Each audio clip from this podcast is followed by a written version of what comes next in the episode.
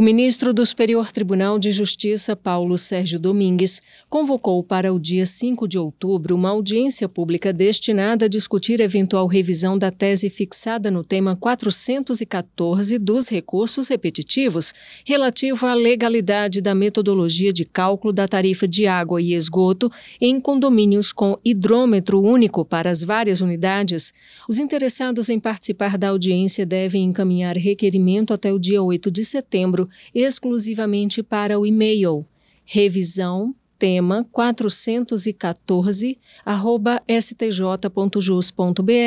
indicando a posição jurídica que pretende defender, as razões pelas quais entende que a intervenção será relevante para o debate público e o esclarecimento dos julgadores, o currículo do expositor, o material didático e os recursos audiovisuais que deseja utilizar e os memoriais, limitados a três páginas. A participação no evento de preferência deve ser presencial. Os pedidos de participação por videoconferência serão decididos caso a caso. Em 2010, ao julgar o tema 414, a primeira sessão do STJ considerou que não é lícita a cobrança da tarifa de água no valor do consumo mínimo multiplicado pelo número de economias existentes no imóvel, quando houver único hidrômetro no local. Em 2021, por unanimidade, o colegiado considerou necessário rediscutir o tema e determinou a suspensão dos recursos especiais e dos agravos em recurso especial sobre o mesmo assunto. O ministro Paulo Sérgio Domingues,